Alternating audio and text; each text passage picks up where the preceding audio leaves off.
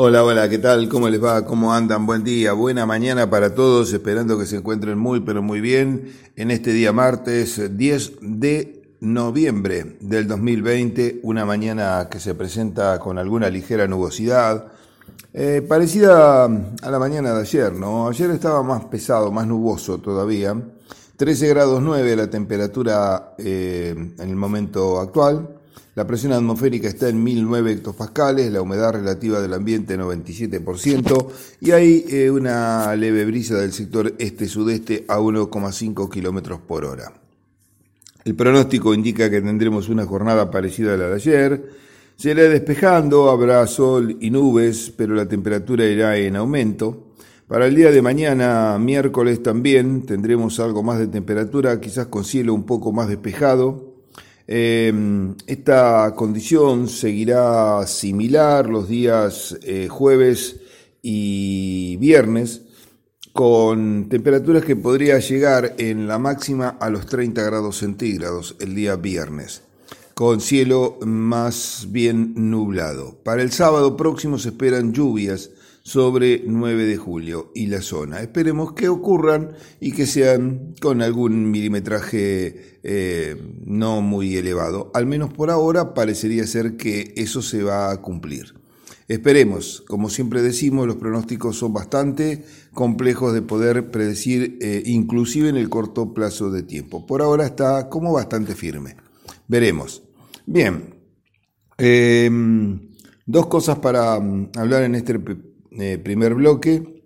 Eh, una es una primicia para todos ustedes, eh, una primicia que le vamos a dar en nombre del grupo que organiza las charlas, el ciclo 2020 que ha culminado, como ya ustedes saben, en octubre.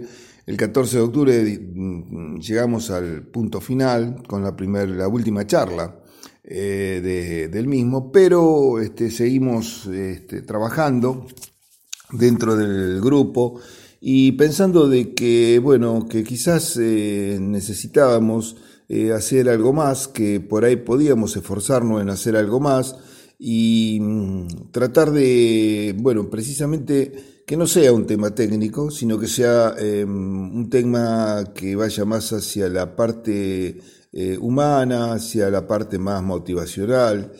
trabajamos, le digo, bastante al respecto, buscando distintas alternativas las cuales por bueno, distintos motivos algunas se truncaron, otras fueron imposibles, eh, bueno, en fin. Em, pero llegamos eh, después de, discutir y de, y de distintas cosas a, una, un consenso total.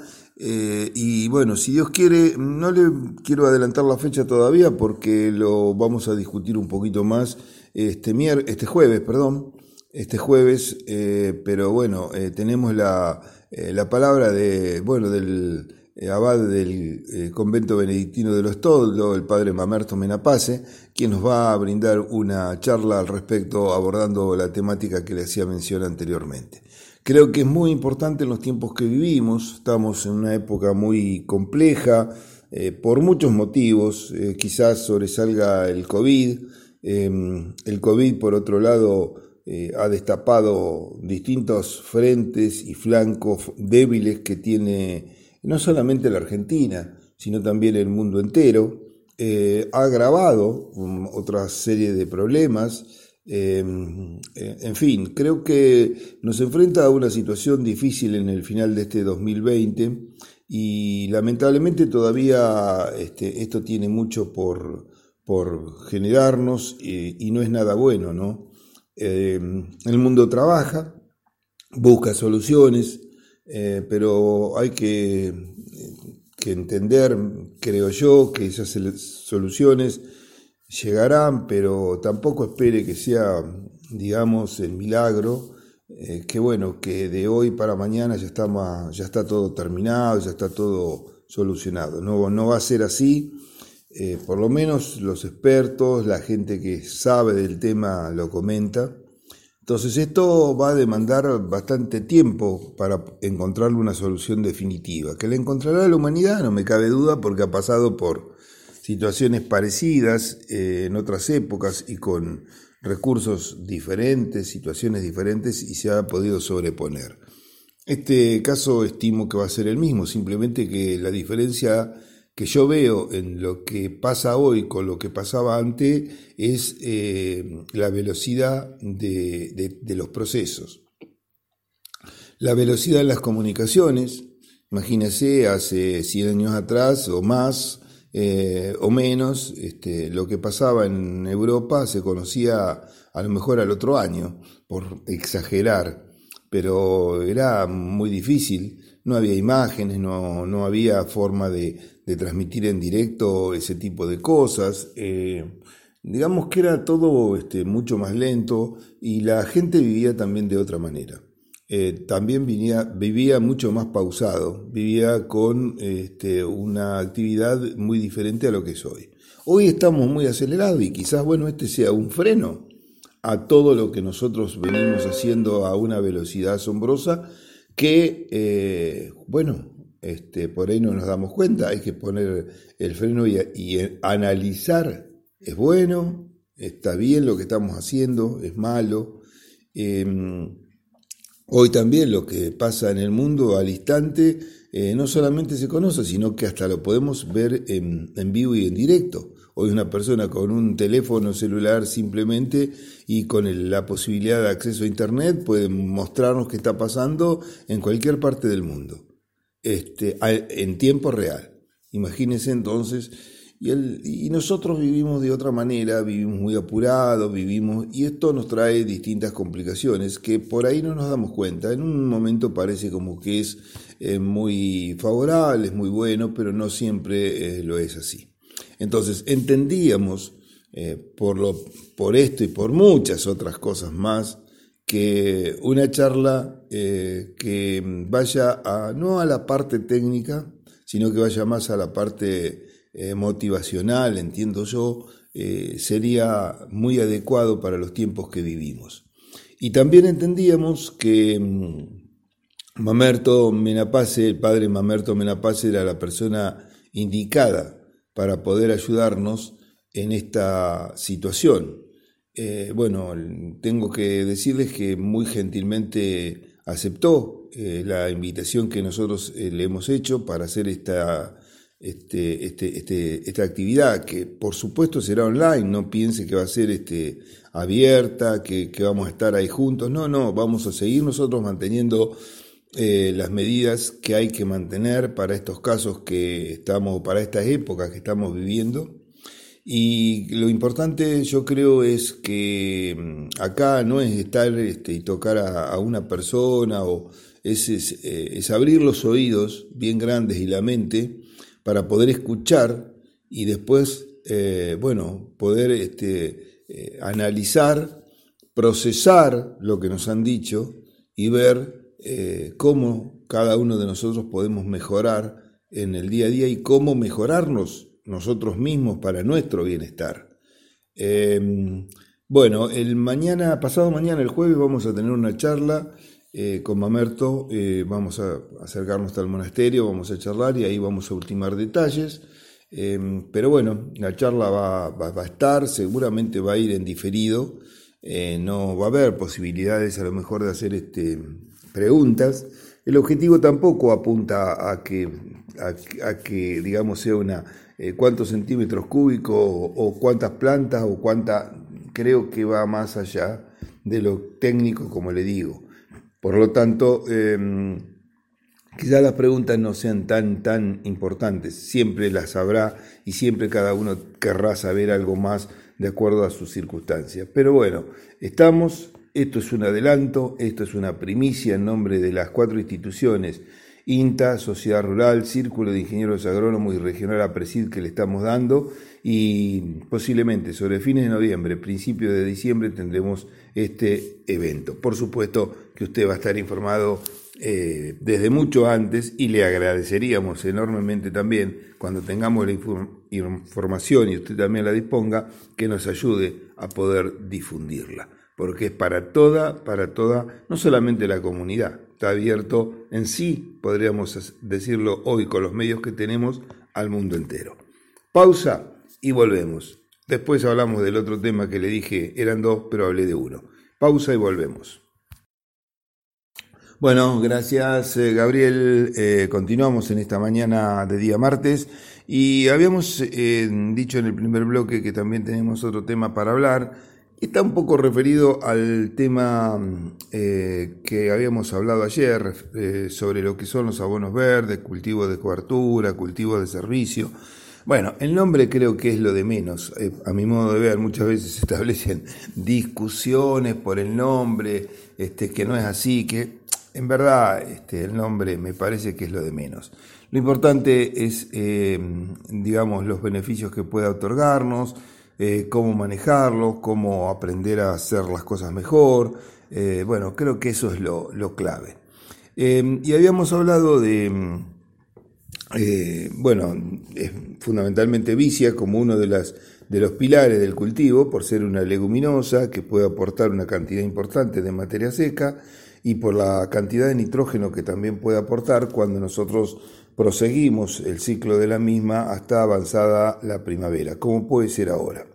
Eh, también otras especies eh, que pueden ayudar a la, vicia eh, y gramínea, fundamentalmente para aportar carbono, como puede ser un centeno, puede ser este, una avena, bueno, diferentes especies que, inclusive trigo mismo, que nos pueden este, acompañar. Eh, hablamos que para poder aportar un buen volumen de, materia seca y fundamentalmente también de nitrógeno, eh, no deberíamos interrumpir el ciclo de la vicia muy temprano. si bien la vicia es un cultivo que va a tolerar los fríos, este año quedó demostrado, se puede sembrar en otoño, invierno, hemos tenido heladas muy, muy importantes, la hemos visto medio amarronada, muy achaparrada sobre el suelo en algunos lotes, pero eh, llegada la, digamos, la temperatura, con un poco de humedad y demás, enseguida comienza a despegar en la primavera y ahí es donde adquiere el máximo desarrollo. Y ese máximo desarrollo aéreo también es radicular, con la gran cantidad de, de raíces y con los nódulos que comienzan a ser cada vez más grandes y que tienen la capacidad de fijar mayor cantidad de nitrógeno. Los aportes que puedo hacer son muy importantes desde este punto de vista nutricional y puede reemplazar en gran medida el grueso del nitrógeno que nosotros podemos usar en el cultivo que sigue, que normalmente puede ser un maíz, pero pueden ser otros. Em, hablábamos también ayer del tema de cómo eh, interrumpir el ciclo y mm, eh, comentamos que este año, bueno, la cantidad de lotes que hay con abonos verdes o que hubo eh, son eh, unos cuantos. Hemos tenido, casualmente también ayer hemos tenido algunas consultas al respecto. no es de esta zona, de gente de, que está trabajando en la zona de Deró, zonas más arenosas, medanosas, que, mm, bueno, hemos venido conversando desde hace mm, ya casi un año Em, sobre alternativas para poder eh, mejorar esos médanos. Y precisamente han trabajado con vicia, con este, triticale, con este, centenos. Eh, y la verdad que lo que han logrado en esas condiciones ha sido muy, pero muy eh, bueno. Em, me han mandado fotos con volúmenes muy importantes de materia eh, verde y será materia seca, lógicamente. Y ayer estaban en la etapa de, o, han estado en la etapa ya de em, parar el ciclo del cultivo para ir en una parte a alguna siembra de maíz, en otra parte van a ir a una siembra de sorgo eh, granífero que apunta fundamentalmente a mejorar el, el, suelo, un suelo que estaba muy degradado, con muy poca materia orgánica, con poca capacidad de agregación de las partículas y demás.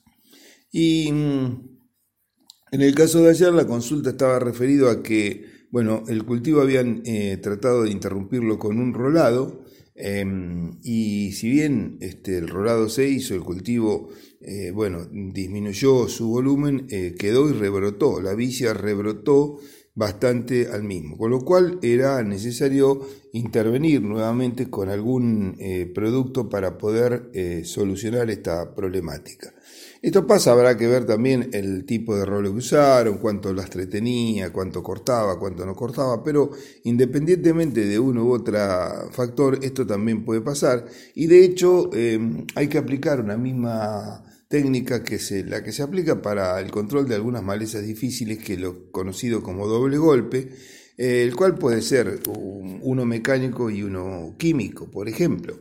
Este, y en el caso del químico, las alternativas que, que habría, por ahí la vicia se torna eh, resistente o tolerante, por ahí o más difícil de controlar, pero la mm, utilización de un eh, glifosato en mezcla con eh, un, por ejemplo, dicamba, anda este, realmente bien, a razón de 100 centímetros cúbicos por hectárea. También se podría utilizar piclorán, también en mezcla siempre con glifosato, que lo va, la va a parar totalmente, la va a desecar pero bueno, dependiendo a qué va el cultivo, por ahí este, se podrá usar uno u otro producto. Em, hay que también tener en cuenta este, que em, eh, el, tema de siembra después, ¿no? Que ayer lo hablábamos y la importancia que tiene, porque por ahí, por un lado, cuando se logran volúmenes importantes, después eh, también tenemos eh, dificultades en la siembra. Y cuando se produce, eh, digamos, queda mucha materia seca eh, bueno, se pueden producir atoraduras en la máquina que nos dificulte la operatoria de siembra. Así que en esto hay que trabajar un poco más, hay que ver, quizás la aplicación de, a lo mejor del, este, del herbicida primero, puede llegar a controlar a lo mejor una buena aplicación eh, todo y a lo mejor el rolado puede quedar este, o se puede llegar a hacer.